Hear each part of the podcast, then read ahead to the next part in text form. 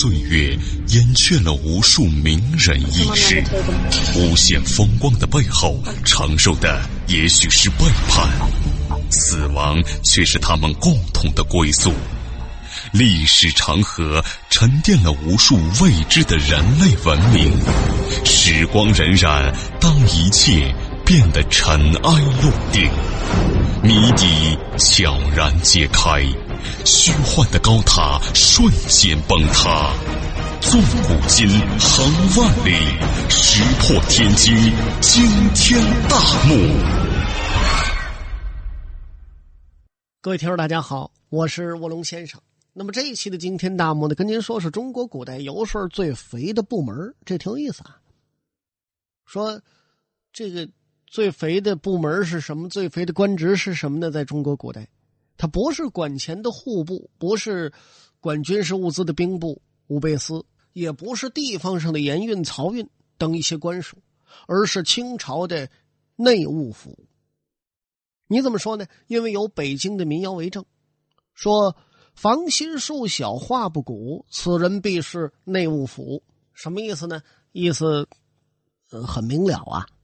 说的是，如果哪天皇城根底下出现一户暴发户，房子新盖的，院子里那树苗呢又低又矮，是新的，墙上呢挂着现代人的画，那么这户人家肯定是内务府的官吏。为什么这么说呢？因为在内务府当差啊，来钱特别快，上任没几天就能在寸土寸金的北京四九城置办高级的大宅门，衙门上下是中饱私囊舞弊。如奉名言，贪赃腐败，那就差公开的往家里运官银了，都到了这个程度。有的衙门呢，你比如说，比如负责京畿地区官粮漕运的衙门，经手的钱粮可能比内务府要多，但是漕运的官守着百万计的官粮，他动不得手脚，呃，卡不着油水，他干着急啊，所以说。既有钱又能卡油水的，那就是内务府，所以他当之无愧为古代第一块肥缺。那么有人就说了，内务府到底是什么样的一个衙门呢？凭什么他那么有钱呢？内务府啊，其实咱们说是管理皇帝私人事务的一个衙门，这是清代所特有的。顺治皇帝入关的时候，建立了为自己和紫禁城服务的十三衙门。由太监主管。顺治、康熙交替年间，这十三衙门合并称为内务府，逐渐的形成定制，称总管内务府衙门，设置专门的最高长官，叫总管内务府大臣。那么，既然是大臣，就不能再由太监主管了。那么，由谁来主管内务府呢？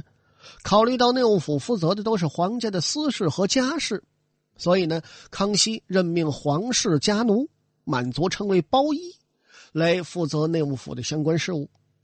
满洲八旗之中的上三旗，就是镶黄旗、正黄旗、正白旗，所属包衣逐渐垄断了内务府的大小官职。内务府的主要机构呢，就是七司三院，分别是广储、都虞、长仪、会计、营造、慎刑、庆丰。七个司，负责皇室的财务、库贮、警卫护从、山泽采补、礼仪、黄庄租税、工程、刑罚、畜牧等一些事情。再有就是上司院、武备院、奉臣院三个院，负责管理御马、管理皇室伞盖鞍甲、刀枪石戟这些东西。负责紫禁城、三海、南苑、天坛和其他院囿的管理修缮等等。此外呢，内务府还管辖紫禁城三大殿，管理慈宁宫、寿康宫、御药房、寿药房、文渊阁、武英殿、修书处、御书处、养心殿、造办处、咸安宫官学、景山官学、掌管房处等。那么。林林种种这些，除了以上在京城的机构之外，内务府呢还有诸多京外的附属机构，比如江宁织造处、苏州织造处等皇室采办机构。圆明园长春园、万寿山、玉泉山、香山、热河行宫、汤泉行宫、盘山行宫、黄新庄行宫等等皇帝铸币和皇室家产。为了管理帝后妃嫔陵墓和有关祭祀活动，专门成立了陵寝内务府；为了管理沈阳旧皇宫，专门成立了盛京内务府。那么，咱们在这儿呢，需要特别跟大伙儿说明一点的是，内务府管理所有的太监和宫女。清朝成立敬事房，严格管理太监、宫女及宫内一切事务，防止出现宦官专权。敬事房呢，也隶属于内务府，所以啊，太监就和内务府的利益特别的紧密了，并在之后内务府的臣服强弱之中，站在了内务府的一边。一言以蔽之吧。一个皇帝从打娘胎里开始到死后，定期的领取子孙后代的名钱，都离不开内务府。内务府机构呢，因此极其庞杂，而且越来越庞杂，吃这口饭的人呢就越来越多，逐渐形成了可以和朝廷三院六部相互平行、相互抗争的，隶属于他的一种官僚机构。那么当然了，清朝皇帝也不是傻子。为了压制内务府，让他更好的为自己服务，制定了严格的管理制度。比如说，内务府最重要的司是广储司，广储司呢就是皇帝的小金库了，建立六个仓库，储存着皇室所有的财产，其中金银珠玉、珊瑚玛瑙和宝石等专门储存在银库里头。银库呢，因此被称之为六库之首。皇帝对银库呢看得也最紧。特地将银库设在紫禁城太和殿西侧的红衣阁内，安排了二十五个人日夜盯梢。哎，二十五个人，一人两只眼睛，连眨巴都不带眨巴的，就那瞧着。只有在特定的时间和条件之下才能开库。为了防止监守自盗，看库的人呢没有钥匙，钥匙啊由乾清宫侍卫保管，而且不止一把。开库的时候呢，必须有多名特定的官员在场，进出库房的人都得严格搜身，恨不能啊扒个走油啦大光杆库房关闭之时，必须有多名特定官员共同签字画押，并且呢在锁头上贴上封条。每个月啊，内务府呢都要对皇帝六个库的收支出纳情况进行统计汇总。这皇帝呢随时就抽查，哎。哪回不对喽，那就掉脑袋。年底呢，专门听取内务府的报告。每五年，钦派不相关的大臣进行盘库。我说的这个呢，仅仅是对广储司六库的管理制度。那么，整个内务府管理之严，皇帝之重视，那就呃更是慎之又慎。其他的管理制度，比如祭祀贡品的数量、官学的伙食标准。等等的吧，更是十分的细致。只要是涉及内务府的事务的，那就能汗牛充栋的搬出一箱子又一箱子文件来。理论上来说，内务府中人要是想从皇帝的口袋里掏出一文钱占为己有，都非常困难。皇帝呢，选择出身低微的包衣，充斥内务府，也是看中了这些家奴老实办事和外界无涉，最不可能沾染。朝野贪污习气，还不用呢给太高工资。可是啊，事情奇怪，就奇怪在压制内务府的管理制度越来越多，越来越严苛，内务府的贪污腐败情况却越来越严重。内务府大小官员争先恐后，稀里哗啦的在皇帝口袋里往外掏银子。可是他们是怎么做到的呢？咱们说道光皇帝，那历史上知名的。吝啬鬼了吧？一个铜板得掰三半看到龙袍上有个窟窿，要一般皇上那还能穿吗？换吧，他得补上还能穿。有一天呐，道光皇帝就发现呐，自己这绸子裤子在这磕膝盖上破了一小窟窿，就让内务府去缝一缝、补一补。补完之后呢，道光皇帝问花了多少钱。内务府说：“万岁花了三千两白银。”道光一听，好悬没背过气去，心说：“这怎么回事儿一个补丁比一件龙袍都贵啊！”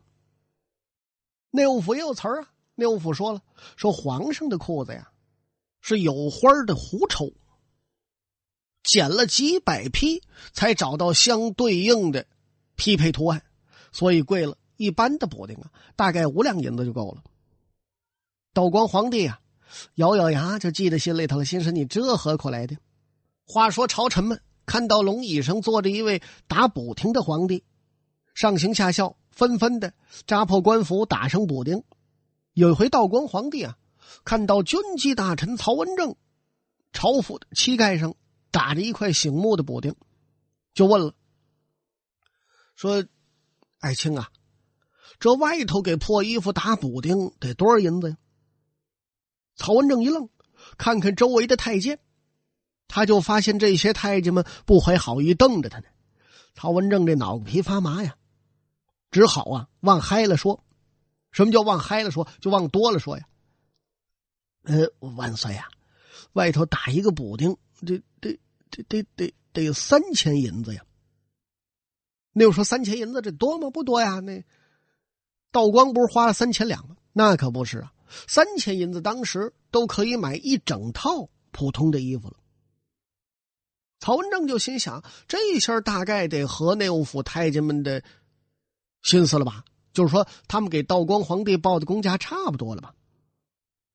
谁也没想到，道光皇帝闻言惊叹，说：“这，哎呀，这外头就是比皇宫里头便宜啊！”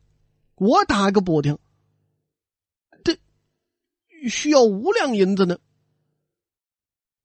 曹文正一下就懵了，他都不知道说什么了。可是没想到道光皇帝继续问：“爱卿啊，这外头的鸡蛋多少钱一个呀？”呃，曹文正说：“这我这我这我怎么说呀？我说错了，我还活得了啊？”呃。万岁，这回万岁！臣从小有病，不吃鸡蛋，所以我不知道鸡蛋多少钱。那么说，内务府给道光皇帝吃的鸡蛋一个多少钱呢？这个咱们可以从光绪年间的鸡蛋价格来佐证一下。光绪皇帝啊，就特别喜欢吃鸡蛋。当时呢，一个鸡蛋大概是三四个铜板，但内务府采购来的价格是三十两银子一个。有一次，光绪皇帝和老师在闲谈，突然就说：“说师傅啊，这个鸡蛋虽然好吃，可是太贵了。这个师傅你能吃得起吗？”他老师一听这，哎呦，想起个事儿来，他就吸取了曹文正的教训，所以赶紧推脱呀：“说万岁啊，臣家中。”只有遇到祭祀大典的时候才吃一两个，平时买都不敢买呀。所以可怜的光绪终生都认为鸡蛋很贵，连朝廷大官都吃不起。为此呢，他每年单单吃鸡蛋就要吃掉上百万两的白银。那么咱们说呢，上边这些办法就是内务府从皇帝身上卡油的第一招：低买高卖。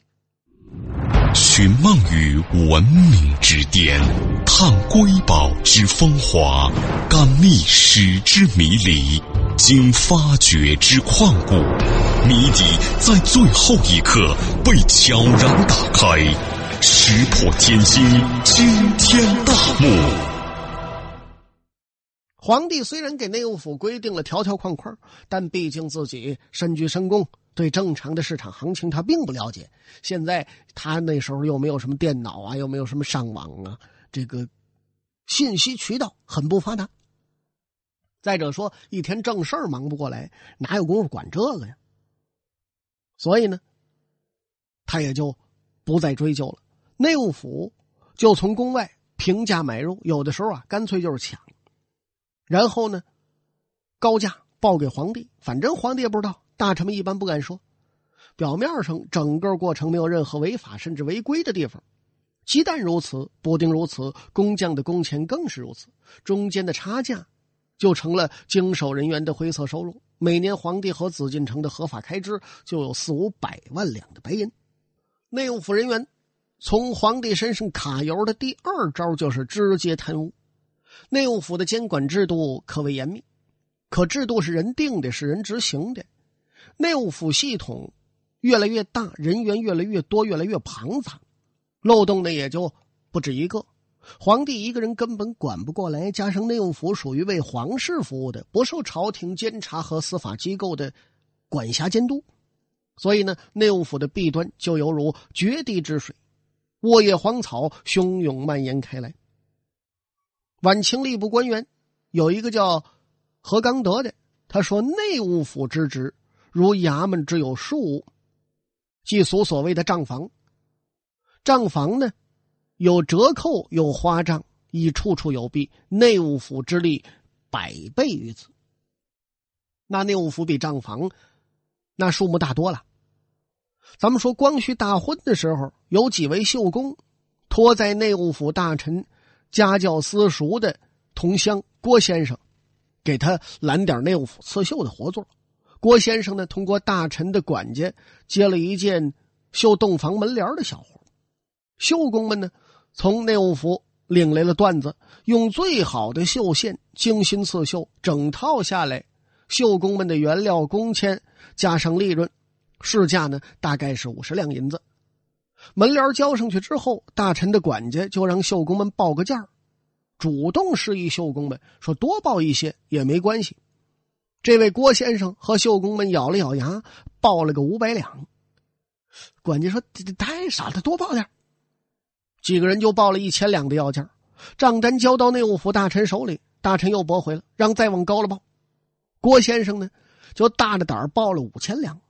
几个绣工说：“你这不这这这这太离谱，太高了，人家肯定不给这么些钱，肯定得给你驳回来。”谁知道啊？内务府大臣拿到账单，摇了摇头，亲自提笔在五千两前边加了两万。这俩字那就是两万五千两啊！账单送到内务府，内务府照付两万五千两白银，买那个门帘内务府大臣扣下两万两银子给郭先生五千两，郭先生拿出一千两酬谢相关人等，自己拿了三千两，把剩下的一千两给了几个绣工，几个绣工心满意足，这可能啊是他们这辈子最大的一笔收入了。那么，内务府从皇帝身上卡油的第三招就是攻城揽财。在内务府当官的人呢，最盼望的不是升官，而是皇上上马新工程。不管是修建一个戏台子，还是重铺某段某段道路，或者呢，皇上下旨恩建某处寺院，这都是内务府官员上下其手、中饱私囊的几个良机。如果能够负责上修缮陵寝或者宫殿的这个活那整个家族可以说几辈子人呐，吃喝住用，遮着跟头拿着大顶，那都花不完，都不用愁了。晚清的时候，紫禁城内搭建一个竹棚，这么一个不算工程的工程，内务府就用了四万两银子。工程揽财的招数呢，可以说是集低买高卖、直接贪污等等之大成的那最有学问了。一八七四年初啊，同治皇帝准备重修被英法联军烧毁的圆明园。那么如此大的国家工程，自然需要朝廷拨款。可内忧外患的朝廷一贫如洗，哪有钱修圆明园呢？这个时候，内务府奏称，一个叫李光照的候补知府有门道，报效三十万元的木材应急，请求呢授权他采办木材。同治皇帝自然高兴，满口应承。李光照呢，就打着奉旨采办的幌子，到香港和一位法国商人签订了购买价值五万四千二百五十元的木材合同。规定呢，先付洋十元，等法商呢将木材运到天津，即付全款。那么，李光照自己返回北京之后，即向内务府谎报购买了价值三十万元的木材。虽说是报效吧，内务府呢还是折价给了李光照一部分辛苦钱从内务府拿了钱的李光照却不愿意给运货到天津的法国商人木材钱。那么，如果是一般的中国商人呢，被李光照这个空手套白狼给耍了，那也没辙。当然法国人不干呢，联系法国驻天津领事，大闹直隶总督李鸿章的衙门。事发之后，舆论哗然，结果呢，李光照被革职查办，李鸿章联合恭亲王、醇亲王和其他几位王公大臣联名上书，停掉了圆明园的工程。至于说已经被李光照套走的木材款，那就没人追究了。那么，既然说内务府腐败重重、弊端多多，就没有人想到过整顿吗？没有人提出过整顿吗？那当然是有了。从皇帝到大臣，各个时期都有整顿内务府的声音呐。可惜到最后都以失败告终。这个道光皇帝呢，因为他抠，文词儿叫吝啬，所以呢，对花钱如流水的内务府啊，他最不满，是多有训斥。比如道光皇帝啊，最喜欢吃粉汤，曾经下令内务府安排御膳房做粉汤，等了多少日子也不见这粉汤。道光皇帝呢，就招来相关的内务府官员质问，说怎么回事啊？这官员一听，万岁啊，要了亲命了！这这这宫廷做粉汤成本太高啊，这几天呢，这做不了账，筹措资金呢没钱。道光皇帝一拍桌子，胡说八道！一碗粉汤多少钱呢？官员说：“这万岁您不知道，在御膳房里头成立专门负责粉汤的机构。”增加相关的人员编制，一年大概需要五万两银子，加上原料钱。皇上如果想吃粉汤，得给御膳房每年增加六万两银子。道光皇帝一听，哦，呵呵呵呵，那位一听您给加呀，我给你加，我给你加个六。道光心说，我登基之前在前门大街吃过一碗粉汤，俩铜板就够啊。你这内务府专门安排一个小太监，每天上前门大街买粉汤给我送回来就行了。这事儿本来就过去了，可是又过了好几天，道光皇帝还是没见到粉汤，又把这官找了，又训了一顿。这官说了：“说臣等近日啊，到前门大街找遍了，这找不着有卖粉汤的摊儿。这几天呢，正打算跑到远处去买点呢。”可是，如果跑得太远，端回来这粉汤它就不好吃了，所以正烦恼着呢。怎么回事啊？真实的情况是，内务府派人把前门大街卖粉汤所有的摊贩店铺都给撵跑了。为什么呀？你断了人家财路了。道光皇帝无奈，心说：“罢罢罢，朕从此不吃粉汤也就罢了啊。”那么咱们说呢？这个小故事就透露了严重的问题。什么问题啊？为了一碗粉汤，皇帝竟然斗不过内务府。也就是说，此时的内务府啊，已经恶性膨胀成了一股巨大的独立势力。在上边的势力之中的内务府的逻辑是：办任何事儿，都看能不能取得好处，能不能得到利益。如果得不到利益，这个事儿不办。那么，如何吃到粉汤？是提出的问题，道光皇帝的解决方法呢？是去买现成的，无疑是优越于内务府的成立专门机构、配备专业人员、增加预算的生产方法。可惜道光皇帝的好方法让内务府的经办人员得不到任何好处，所以相关的官员宁愿多次挨皇帝批评，派人驱赶商贩。也要逼道光皇帝接受内务府的方法，而道光皇帝所能做的抵抗，仅仅是我不吃粉汤也就罢了。您别忘了，皇帝成立内务府的初衷是让内务府更好的为自己服务，可是后来呢，竟然指挥不灵了，整个系统已然异化成了独立于皇帝和朝廷之外，有独立利益和运营规律的这么一股恶势力。内务府是一方。人数众多，皇帝是一方，只有一个人，数以万计的内务府人员对付一个皇帝，千方百计的蒙蔽他，为自己捞钱，为自己谋利，这个事儿也够皇帝一呛啊！好了，各位亲爱的听众朋友，我们这一期的惊天大幕到此也就结束了。我是卧龙先生，感谢您的收听，咱们再会。